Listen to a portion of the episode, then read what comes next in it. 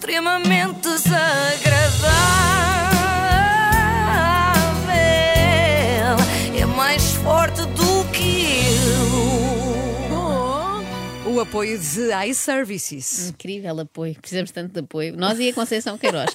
Urge falar da jornalista da TVI Conceição Queiroz. Urge! Na verdade, não urge muito, mas urge um bocadinho só, porque esta semana a Embaixada de Angola, imagina tu, apresentou uma queixa contra a TVI por causa de afirmações da Pivô. Ah! Vamos lá ouvir o que é que disse Conceição no jornal de domingo. Conceição Queiroz, ou seja, Conceição, já sabemos o que é que disse, que vem no relatório do árbitro e eu não posso citar aqui. Está a ser uma semana dura para os Conceição em geral. Agora a situação das autoridades do Brasil, que descartam qualquer ligação de João Loureiro ao caso de tráfico de cocaína num avião que se preparava para descolar da Bahia rumo a Lisboa. Fonte da Polícia Federal Brasileira confirmou ontem que João Loureiro, presidente de Angola, não é suspeito no processo que envolve a apreensão de um avião João Loureiro, presidente de Angola. Ah! Quem Isto é dera! bom. Quem Sabes- dera! Imagina o João Loureiro, presidente de Foi do Angola. Boa Vista e já foi muito bom. Uh, isto é bom para a Raquel Varela, de quem falámos ontem. Para Sim. quem não, não viu, uh, pode ir recuperar esse episódio de ontem, desta saga. Uh, que importância tem chamar Solokov ao pianista Sokolov? Nenhuma comparada com isto, não é? Pois. Agora, chamar João Loureiro a João Lourenço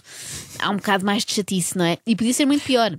Ok, está a afirmar que o presidente angolano foi apanhado no Brasil a bordo de um avião que transportava estupefacientes, mas ao mesmo tempo também está a dizer que está inocente, portanto, do mal ou menos. Em fevereiro, o presidente angolano integrava a lista de passageiros de um avião que foi apreendido com droga ainda no Brasil e que tinha Lisboa como destino.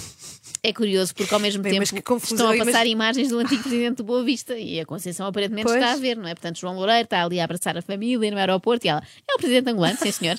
Podíamos achar que a Conceição estava só a ver mal ao longe e tinha lido Lourenço em vez de Loureiro, mas não.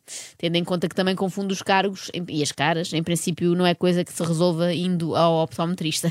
É mais grave. Provavelmente foi desconcentração. É que às vezes, antes de entrar no ar, a Conceição está distraída. Tá Como é que é? Estamos de volta para a segunda parte deste jornal. Ai, estas coisas são É incríveis. incrível a sim. rapidez com que muda de registro. Tem aqui o meu aplauso. Eu, se fosse apanhada a fazer aquilo, demorava pelo menos uns 15 minutos a A recuperar. voltar? Ou 15 dias, Então é nem que sei fa- o bem. que é que fazia? Não sei, não sei, não sei. É, gente, já comecei, agora vou até ao fim, cantar e a dançar. Será que todos os pivôs têm assim estes rituais de relaxamento antes de entrarem no ar? Será que Rodrigo Guedes de Carvalho, em instantes de começar o Jornal da Noite, canta Meu nome é Rebeca e o teu qual é? A dieta do Mediterrâneo reduz, de facto, o risco das pessoas virem a ter a degeneração, a degenera, a degeneração ou melhor, a degenerescência macular da idade. Se há coisa de que não podemos acusar a Conceição é de falta de esforço. Verdade. Ela pensou, não sai daqui enquanto não disser, e vamos lá ver se eu consigo, degenerescência. Ou eu não me chamo Conceição Ah, peraí, Queiroz. mas tu ensaiaste muitas vezes isto. Sim, sim, Degenerescência. eu, eu acordei às quatro da manhã para estar sempre a dizer isto.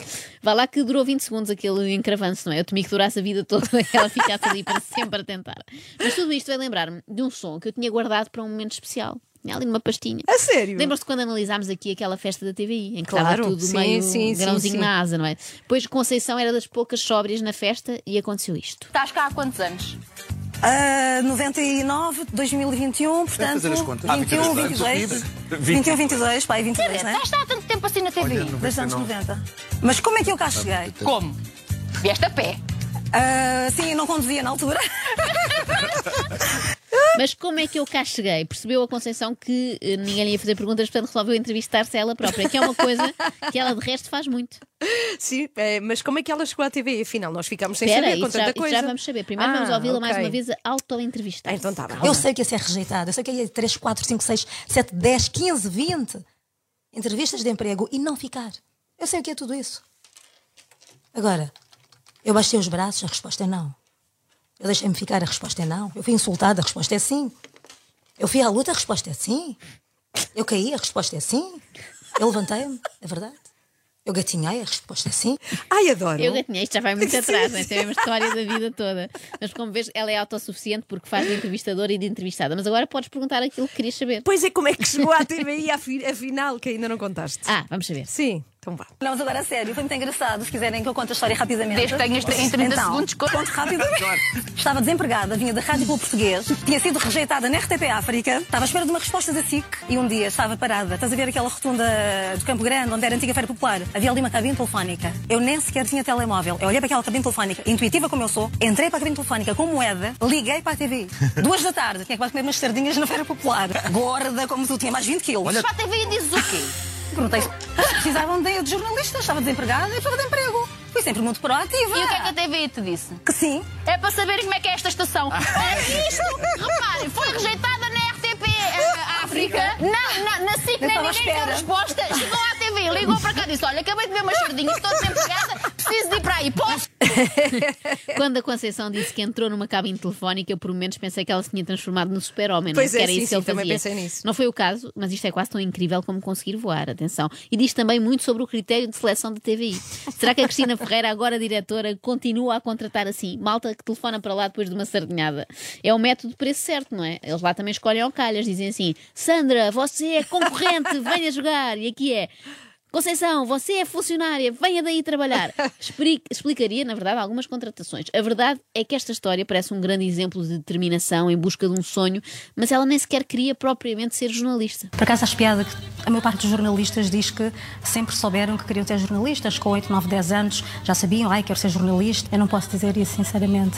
Eu queria ser advogada, tinha aquela coisa, queria defender os mais fracos, queria ser artista, gosto muito de dança, adoro dança. Se não fosse jornalista, Acho que estaria numa missão humanitária, alguns no Zimbábue, ou então abria um bar e cantava assim à noite. Não Peraí. sei. É tudo quê? tão aleatório, portanto, ou advogada, Sim, ou bailarina, sim. Uhum. ou missão humanitária no Zimbábue, ou abria um bar onde cantava, mas só à noite.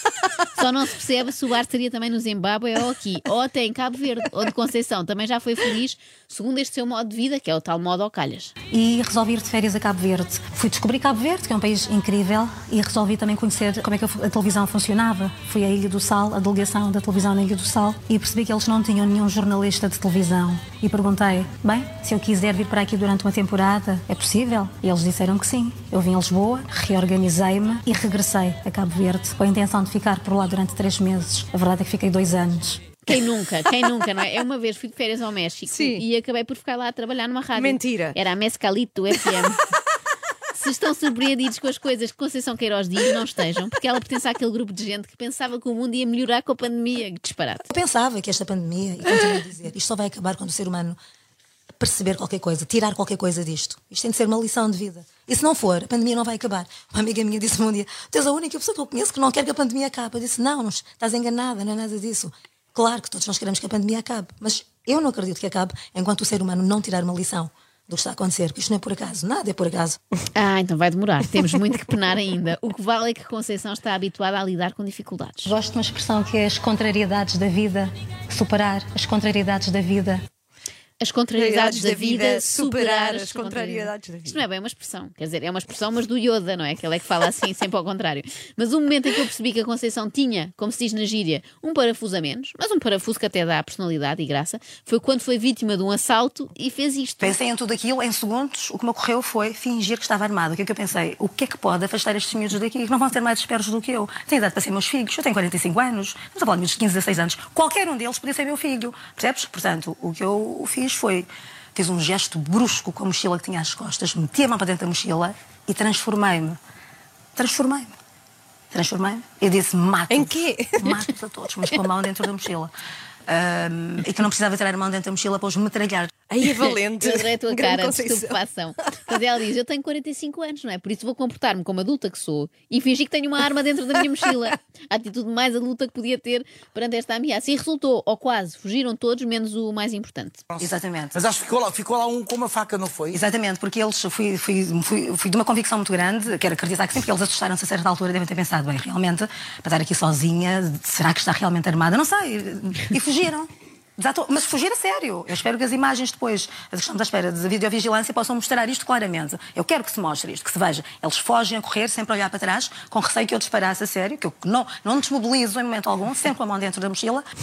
Mas assim ia disparar para dentro da mochila, também não era muito útil.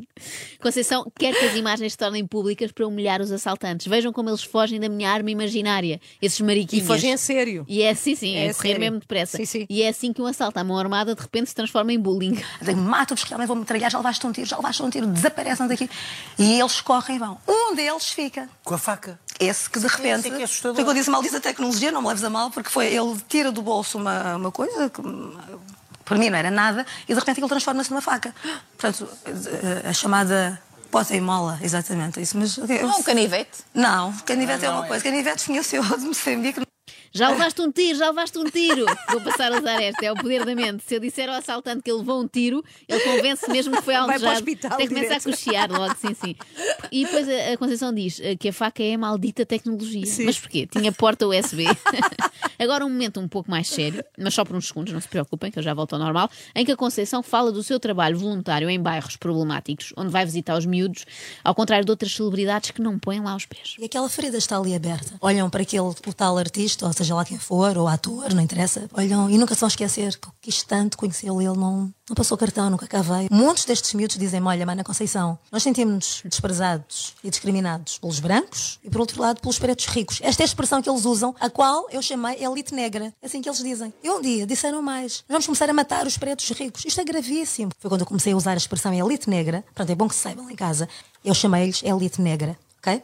Eu dei-lhes o meu número de telefone e disse: vocês não vão matar ninguém, vocês não vão fazer rigorosamente nada. E quando vos passar uma ideia dessas pela cabeça, vocês vão ligar para mim, a qualquer hora, está, do dia ou da noite. Perceberam bem quem cunhou a expressão Sim, elite sim. negra. Isso ficou bem, bem Ficou, frisado. ficou, ficou. Agora, não se percebe se a Conceição quer que os miúdos lhe liguem para os dissuadir, obviamente, fazendo-os ver que a violência e o crime não resolvem nada, ou se é para combinar ir lá com eles e usarem antes a sua metralhadora invisível que ela tem na mochila para ninguém se magoar, gritando apenas: foste atingido, levaste um tiro, levaste um tiro. Por fim, um relato tão impressionante quanto bizarro. Ainda recentemente, há 15 dias, eu fui à praia na costa, que nunca vou à costa da Caparica, por acaso. Fui uma única vez este ano. Um, e a seguir recebi várias mensagens no Instagram, como é que se diz? Privadas, né? Em que me diziam claramente: sai da nossa costa da Caparica, vai para a tua terra, vai lá para o teu Moçambique, sai daqui. Mas é um ódio gratuito, latente, é uma coisa incrível, incompreensível, sabes? Atenção, eu não sou daquelas pessoas que acham que em Portugal não há racismo. Agora, não sabia que era especificamente concentrado na costa da Caparica. Será que isto foi mesmo uma questão de tom de pele ou é ódio da margem sul a pessoas do lado de cá que atravessam a ponte? Eu espero que seja esta segunda hipótese. Estupidez por estupidez, acho preferível. Claro. Extremamente desagradável.